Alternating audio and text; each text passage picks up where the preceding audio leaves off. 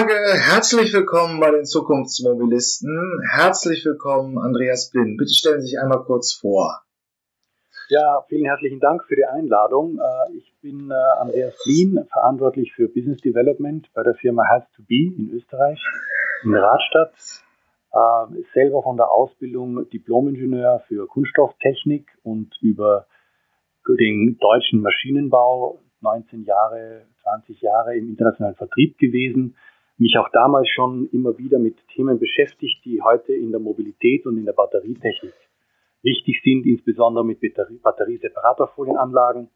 Und seit äh, circa einem halben Jahr bei Has2Be und beschäftige mich hier einerseits mit, äh, mit dem Produktmanagement in verschiedenen Produkten und dann auch natürlich mit den geografischen Fragen, ähm, wo wir als nächstes hingehen und mit strategischen Fragen in Zusammenarbeit mit der Geschäftsführung.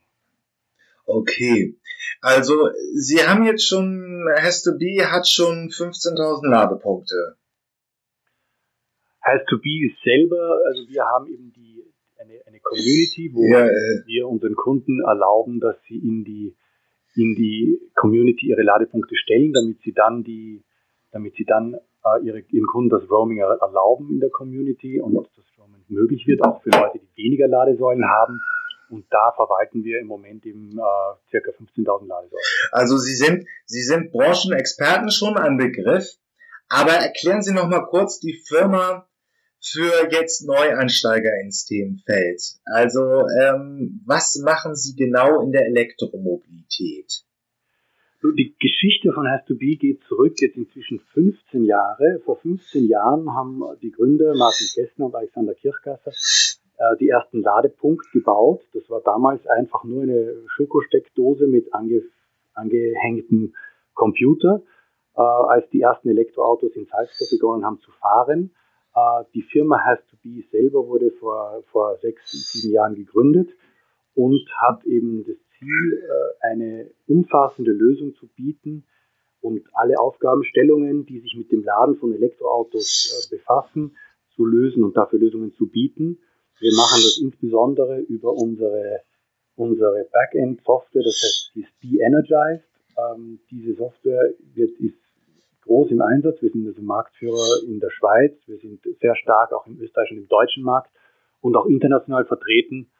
Äh, die Besonderheit an der Software ist, dass also wirklich alle, alle Aspekte des Ladens und des Abrechnens und des Services von und der Fernwartung von Ladepunkten ähm, abdeckt. Äh, insbesondere eben in dieser, dieser Lösung, dass man beide Seiten, sowohl die CPO-Seite als auch die EMP-Seite, abdecken kann. Und so erlauben wir unseren Kunden und den Leuten, die diese Software einsetzen, dass sie auch flexibel auf ein Geschäftsmodell reagieren, wenn also jemand äh, einige Zeit lang Ladesäulen betrieben hat als CPO und dann sieht, na, es ist von seinem Geschäftskonzept, das hat sich so halt verändert, dass er auch als EMP auftreten muss am Markt, dann können wir ihm das. Äh, Moment, was, was, ja. ist, was ist ein EMP?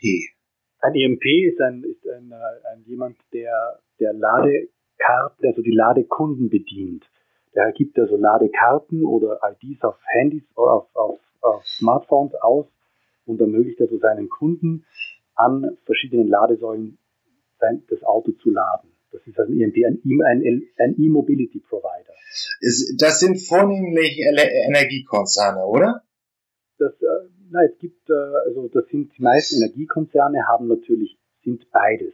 Die sind dann CPOs, weil sie selber Ladesäulen aufstellen und sind auf der anderen Seite EMPs, weil sie eben ihren Kunden eine Ladekarte ausgeben und ähm, dann können diese Kunden im eigenen Netz einen gewissen Tarif laden und auch bei anderen äh, Ladepunkten äh, zu Roaming-Tarifen laden.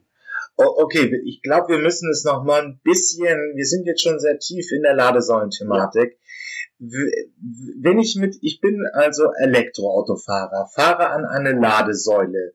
Wer, wer übernimmt da welche Aufgabe in diese? Das ist ja ein neuer Prozess. Im Prinzip so wie die Tankstelle beim Verbrenner muss es jetzt irgendwie mit Strom geladen werden. Aber wie ist dieser Prozess zu verstehen? Welche Akteure gibt's da drin? Also wir haben drei Akteure. Ja. Wir haben einerseits den CPO, das ist der Charge Point Operator. Das ist derjenige, dem die, der die Ladesäule betreibt äh, das ist in vielen Fällen ein Energieversorger, das ist in vielen Fällen eine, eine Kommune kann das sein, das gibt eben das größte CPO oder die berühmteste CPO im Moment in Europa ist Ionity. Das ist der Zusammenschluss von den großen Auto, Autoherstellern, OEMs in Europa, die die Schnellladesäulen an den großen Verkehrsadern aufstellen. Das ist also der CPO, Charge Point Operator. Dann habe ich auf der anderen Seite den EMP, den Electromobility Provider. Das machen wir auch als, als MSP, Mobility Service Provider, abgekürzt. Ähm, wir bleiben jetzt bei EMP. Ähm, der, hat dem, der hat dem Autofahrer eine Ladekarte gegeben und ermöglicht dem über einen Tarif dem, dem Autofahrer seine Auto zu laden. Und der Autofahrer ist in der Mitte, ist der Kunde des EMP und lädt sein Auto und die Software- und Abrechnungsservices, die wir anbieten, die bringen diese drei Parteien zusammen. Wir rechnen ab, dass der Elektroautofahrer zahlen kann an seinen EMP und dass der EMP dann dem CPO den Strom zahlen kann, den sein Kunde bezogen hat. Okay, das heißt, diese Abermilliarden Abrechnungsvorgänge, die auch entstehen werden, wenn der Markthochlauf der Elektromobilität beginnt oder beginnt ja schon.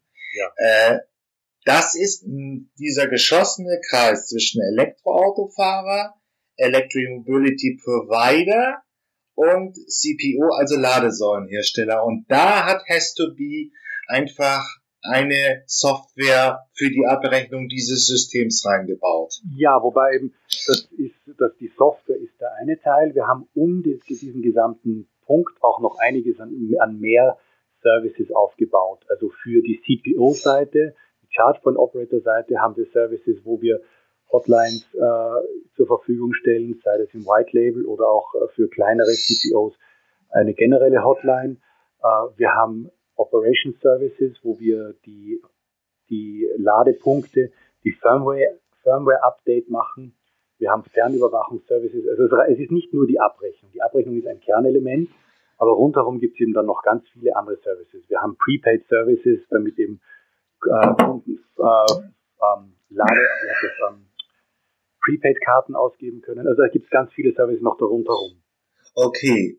Ähm, aber ich als Elektroautokäufer werde also nicht direkt mit Has2Be in Berührung kommen. Nein, wir kommen, wir, also wir, ein Elektroautofahrer kommt mit Has2Be nur in, in Ausnahmefällen in Verbindung. Äh, wir arbeiten im Hintergrund, wir ermöglichen eben äh, die Elektromobilität, indem wir den ChargePoint ähm, Operators und den EMPs die Möglichkeit geben, die ganze Verrechnung und die ganzen Services zu beziehen. Ähm, jetzt stellt sich da für mich ein bisschen die Frage, äh, aber also gilt das auch, wenn ich zum Beispiel ein großer Fuhrparkbetreiber bin, sind wir mit 200, 300 Fahrzeugen? Also da gibt es die Möglichkeit, also die Frage ist ja immer, wer ist mein EMP, wer gibt mir eine Karte, damit ja. ich wo laden kann. Und äh, da gibt es die Möglichkeiten, Sie können natürlich zum lokalen Energieversorger geben. Dann ist natürlich klar, momentan, wenn Sie einen, äh, ein Auto kaufen, dann sind da oft Ladekarten dabei. Also wenn Sie einen Audi e-tron kaufen heute, dann liegt da drinnen eine Audi-Karte und mit ja. der können Sie schon mal losladen. Da ist dann Audi Ihr EMP. Und äh, es gibt auch die Möglichkeit, dass äh, man könnte jederzeit, könnten wir als heißt to be einer Firma, die einen Fuhrpark von 200 Autos hat oder auch weniger Autos, äh, die Firma zu einem EMP machen. Das heißt, die Firma würde sagen, okay, ich gebe an meine Mitarbeiter, die einen Dienstwagen haben, ja. mit der elektrisch ist, gebe ich als Firma die Ladekarte aus und äh, wir als im Hintergrund würden dann die gesamte Abrechnung so machen, dass die Firma selber nur noch eine Buchung im Monat in ihrer Buchhaltung hat. Die gesamten Kosten für das Elektroauto, den ganzen Fuhrpark würden in einer Zeile zusammengefasst. Und zusätzlich kommt dann natürlich äh, noch ein Fall mit der Aufschlüsselung, wer hat wie viel geladen, die richtige Zuteilung auf die Kostenstellen und so weiter. Also diese Möglichkeit können, können wir anbieten und machen wir auch schon teilweise. Okay, okay. Ähm ja, da, dann gehen wir da mal weiter. Ich finde den Fuhrpark eigentlich ein interessantes Thema. Also wir hatten, äh, wir haben jetzt Stand äh, 2019 Januar 4,4 Prozent alternative Antriebe im Fuhrpark. Woran klemmt es? Und bitte sagen Sie nicht das Angebot. Nein, nein, nein, nein.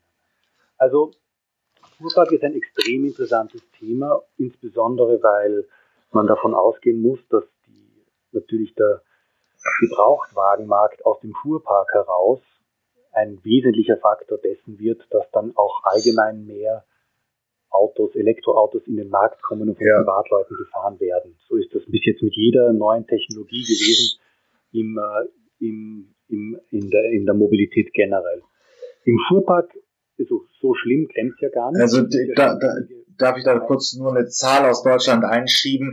Es ja. sind 60 Prozent gehen an gewerbliche Kunden in der Fuhrparkstatistik. Also sind es, wir haben durchschnittlich drei Millionen Neuwagenabsatz und das macht dann bei 60 Prozent, äh, oh Gott, 1,8 Millionen.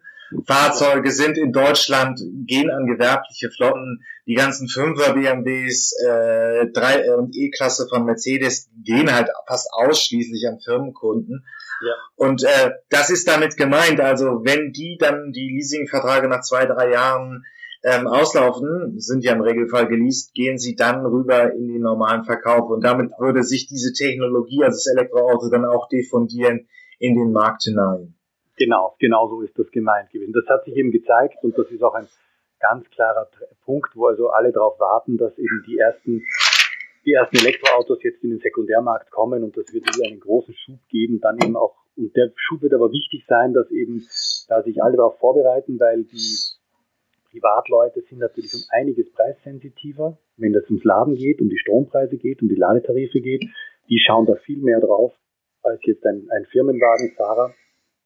Der hat im, im, Normalfall seine, seine Firmenkarte, mit der er zahlt und mit der er lädt und dem ist es herzlich egal, ob er 18, 20 oder 30 Cent pro Kilowattstunde zahlt, weil der will einfach nur seinen so weiterfahren.